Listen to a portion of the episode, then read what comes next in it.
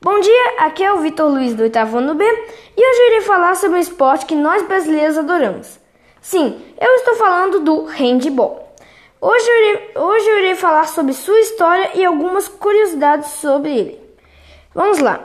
O handball foi criado pelo atleta e professor de educação física Karl Schillings em 1919, onde o local onde se praticava era um campo engramado em ao ar livre e só jogado por meninas. Mas atualmente o handball é jogado por ambos os sexos e se tornou parte dos nossos esportes olímpicos. Aqui em nosso Brasil, o handball ganhou mais força na década de 70 e cada vez mais vai ganhando força.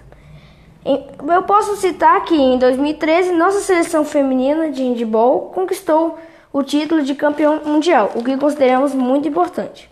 As quadras oficiais possuem 40 metros de comprimento e 20 metros de largura. Os gols possuem 2 metros de altura e 3 metros de comprimento.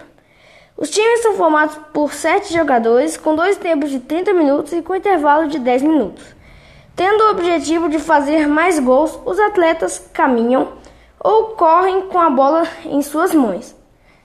A cada três passos tem que quicar a bola no chão, senão será considerado uma penalização ao jogador.